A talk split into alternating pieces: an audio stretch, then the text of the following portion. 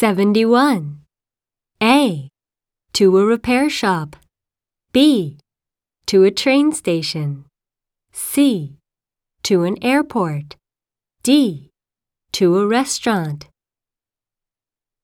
72. A. He has to attend a business meeting at 11 o'clock. B. He has to pick up his car from a repair shop. C. He was told that a departure time was changed. D. He will meet some people for a meal. 73. A. To change a reservation. B.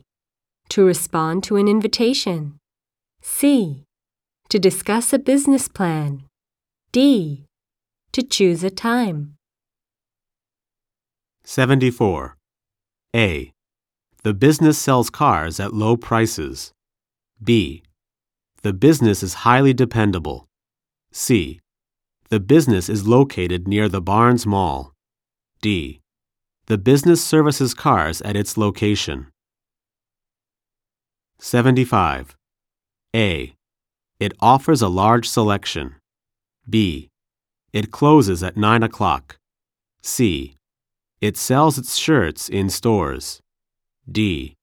It has relocated to Kessler Street. 76. A.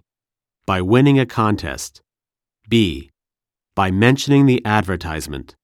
C. By driving one of the vehicles. D.